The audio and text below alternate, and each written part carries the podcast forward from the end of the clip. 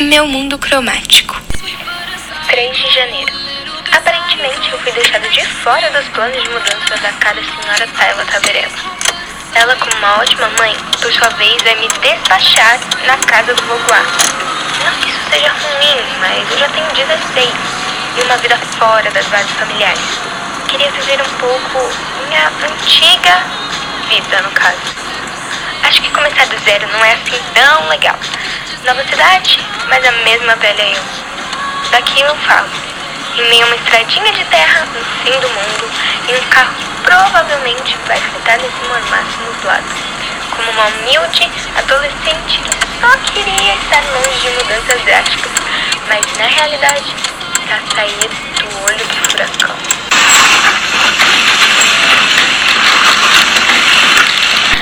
Droga. Desse jeito eu vou passar mal. Para com isso, filha. Você tá encarando a vista há tanto tempo que já estamos chegando. Você sabe como que é o caminho. Sim, eu sei. É um caminho de ida apenas. Eu realmente preciso ficar aqui as férias inteiras. Mãe, você podia me deixar em uma colônia, qualquer coisa. Lu, eu já te expliquei que ele tá fazendo um favor pra gente. Pelo menos enquanto as coisas se acertam na cidade nova. Você sabe que morando assim tão afastado é difícil manter esse contato com seu avô. Você já tá grande e logo vai se isolar cada vez mais. Aproveita esse tempo com ele por mim, vai. Mãe, eu sei que ele é seu pai, meu avô, nossa família, mas sei lá. Sei lá o que é, menino. Sabe, é que ele é meio esquisito. Esquisito? Não, né? Excêntrico, talvez. Ele é reservado, filho. Agora você pode criar uma imagem nova dele, sabia? Faz muito tempo que não ficamos aqui. Lembra quando você me perguntava como era ter vivido quase isolado do mundo quando criança? Eu lembro dos seus olhinhos brilhando com as minhas histórias de aventura e exploração. Bons tempos. Mãe, não se justifica. Eram outras circunstâncias na época. Lu, eu entendo que você cresceu, ok? Te ver me dá certeza disso. Mas faz esse esforço pelo seu avô. Ele nunca foi muito bom com lance de família. Me deixava sair atrás de bicho aí na mata, sem hora pra voltar. Ele é um velho complicado, mas ele é o meu velho. Tá bom, Olha só, ele ainda é seu avô. Eu quero um pouco mais de respeito, viu? Talvez essa seja a oportunidade de vocês formarem um vínculo legal. Pensa como uma coisa positiva.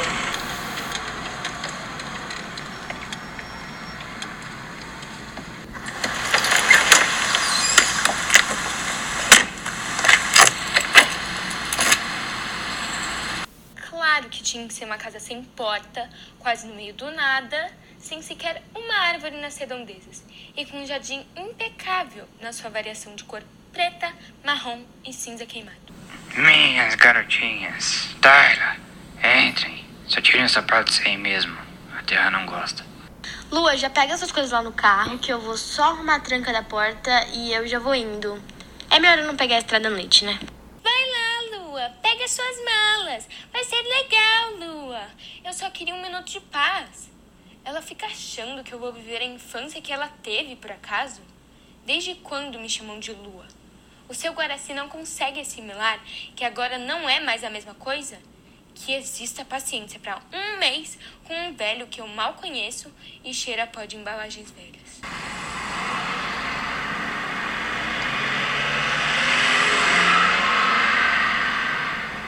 Não deu tempo nem de respirar e ela já foi embora. Mas tão rápido assim? É tão urgente me tirar dos seus planos? Não dava tempo de se despedir direito? Agora estou sozinha com esse velho esquisito. Não quero nem pensar em como esses dias vão ser. Poxa vida, minhas férias inteiras nessa casa feia, fria, com paredes acinzentadas e sem vida. Não há nem resquício de vida. A casa inteira tem um baixo astral. Meu Deus, será mais uma das esquisitices desse velho? Decoração gótica minimalista? Realmente me assusta como as cores funcionam por aqui. Que tipo de pessoa mora no meio do mato e não tem quintal vivo? Se os móveis fossem retirados, restaria literalmente um vazio. A cada mínimo barulho, a casa inteira ecoa. Paredes escuras com uma péssima iluminação, enquanto coisas como a sapateira e geladeira parecem as únicas coisas de um humano que habita algum lugar. É como se as únicas coisas vivas da casa somos eu E Guará, não acredito que vou desperdiçar minhas férias com alguém que eu mal conheço, que não fala comigo, não olha para mim e ainda num lugar tão monótono quanto esse. 6 de janeiro. Quase uma semana aqui e fico me perguntando: por que raio só existe uma porta nessa casa? E ainda por cima é a porta da sala, uma porta laranja de madeira antiga com fechadura de ferro. Se a casa é toda aberta, sem nenhuma divisão, não faz absolutamente nenhum sentido ela ter sido construída desse jeito. Certeza que foi ideia daquele velho maluco. O mesmo velho que se recusa a todo modo falar comigo, desde que a mamãe foi embora. O que eu posso ter feito para ele? Eu mal conheço o sujeito. São afastadas e poucas lembranças que eu tenho com o Voguá. Nunca fiz nenhum mal, nunca lhe joguei uma ofensa ou algo do tipo. Por que ganhei esse tratamento de silêncio, afinal? Chega até a me irritar. Quem sabe se pelo menos ele falasse comigo? A estadia aqui não seria tão ruim. Mas ele realmente não parece ter algum interesse em se aproximar de mim. Por quê? Eu sou a neta dele. O que eu fiz de errado? Nada. Que saco. Ele poderia muito bem tentar, pelo menos. Poderia tranquilamente ter ido para uma colônia de férias, assim a comida não teria gosto de enlatado. 13 de janeiro. Dias se passaram e quanto mais olho a arquitetura da casa, pior fica. O meu quarto é literalmente um corredor com uma cama ao fundo. Qual o sentido disso? Não existe nenhum outro móvel naquele cômodo. É quase como se a intenção nunca fosse aquilo se tornar um quarto. Mas então por que haveria uma cama? Outra coisa, no mínimo bizarra, são as diversas escadas que foram construídas sem propósito algum. Escadas essas que não levam a lugar nenhum. São degraus de caráter totalmente duvidoso. Parecem feitos para tropeçar em falso, mas eu nem posso usar sapatos aqui. Talvez Guará tenha ficado um tanto muito isolado nesses anos, já que me induziu a uma rotina insuportável que se baseia em me virar sozinho. Quero algo, faço. Faço algo, tenho que limpar. É como se nenhum rastro dele fosse deixado. Parece que ninguém habita aqui. Como pessoas fantasmas que só usam do lugar, mas não se vinculam a tal. 17 de janeiro. Eu não aguento mais. Sempre a mesma coisa. Uma lista de tarefas e obrigações sem sentido.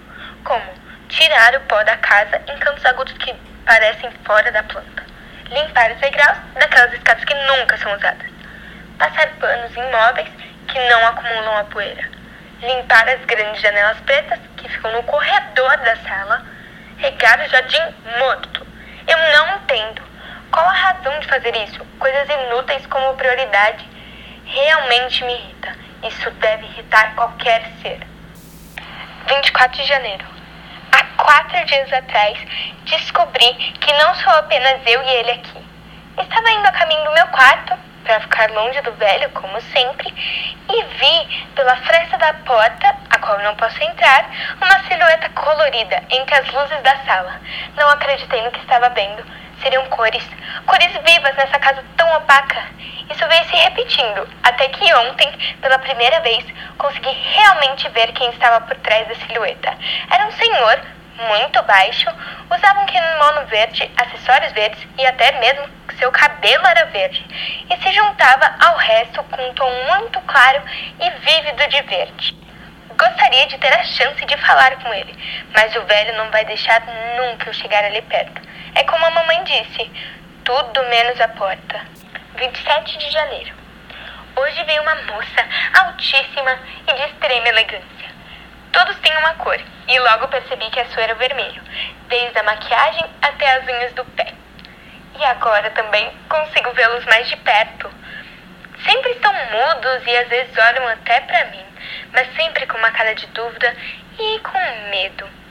Talvez seja porque eu sempre estou a encará-los, sem pausas, como um animal a fazer um banquete. Mas nesse caso, uma jornalista a escrever suas próprias matérias. 29 de janeiro. Faltam apenas dois dias para eu sair desse quase manicômio. Juro que nada mais faz sentido para mim. Nada está saindo do lugar também.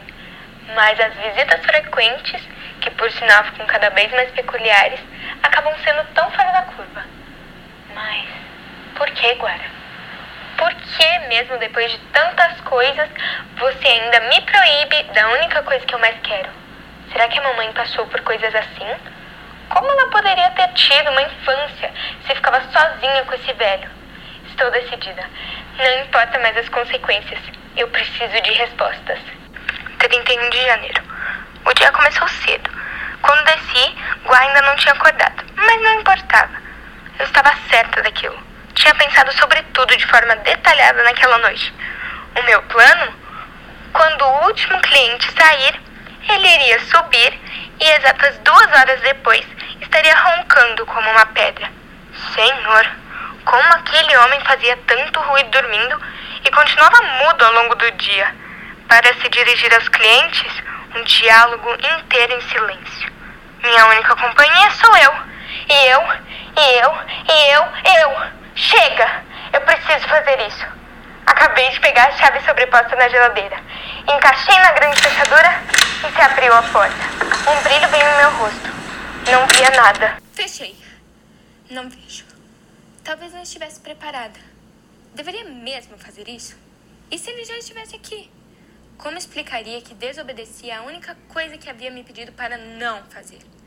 Abri meus olhos novamente e, por mudança, a luz que saía pelo chão de fresta havia sumido. Onde estava aquela enjoativa luz guia que me iluminava todas as noites no caminho da geladeira? Apenas havia ido embora? Por que eu nunca tenho alguma resposta nessa casa? Lua! Tudo é laranja. Esse podcast foi produzido por Maria Eduarda Goulart, Mariana Haddad, Matheus Barroso, Olímpia Poli, Pedro Hiroshi e Vanessa Gianetti.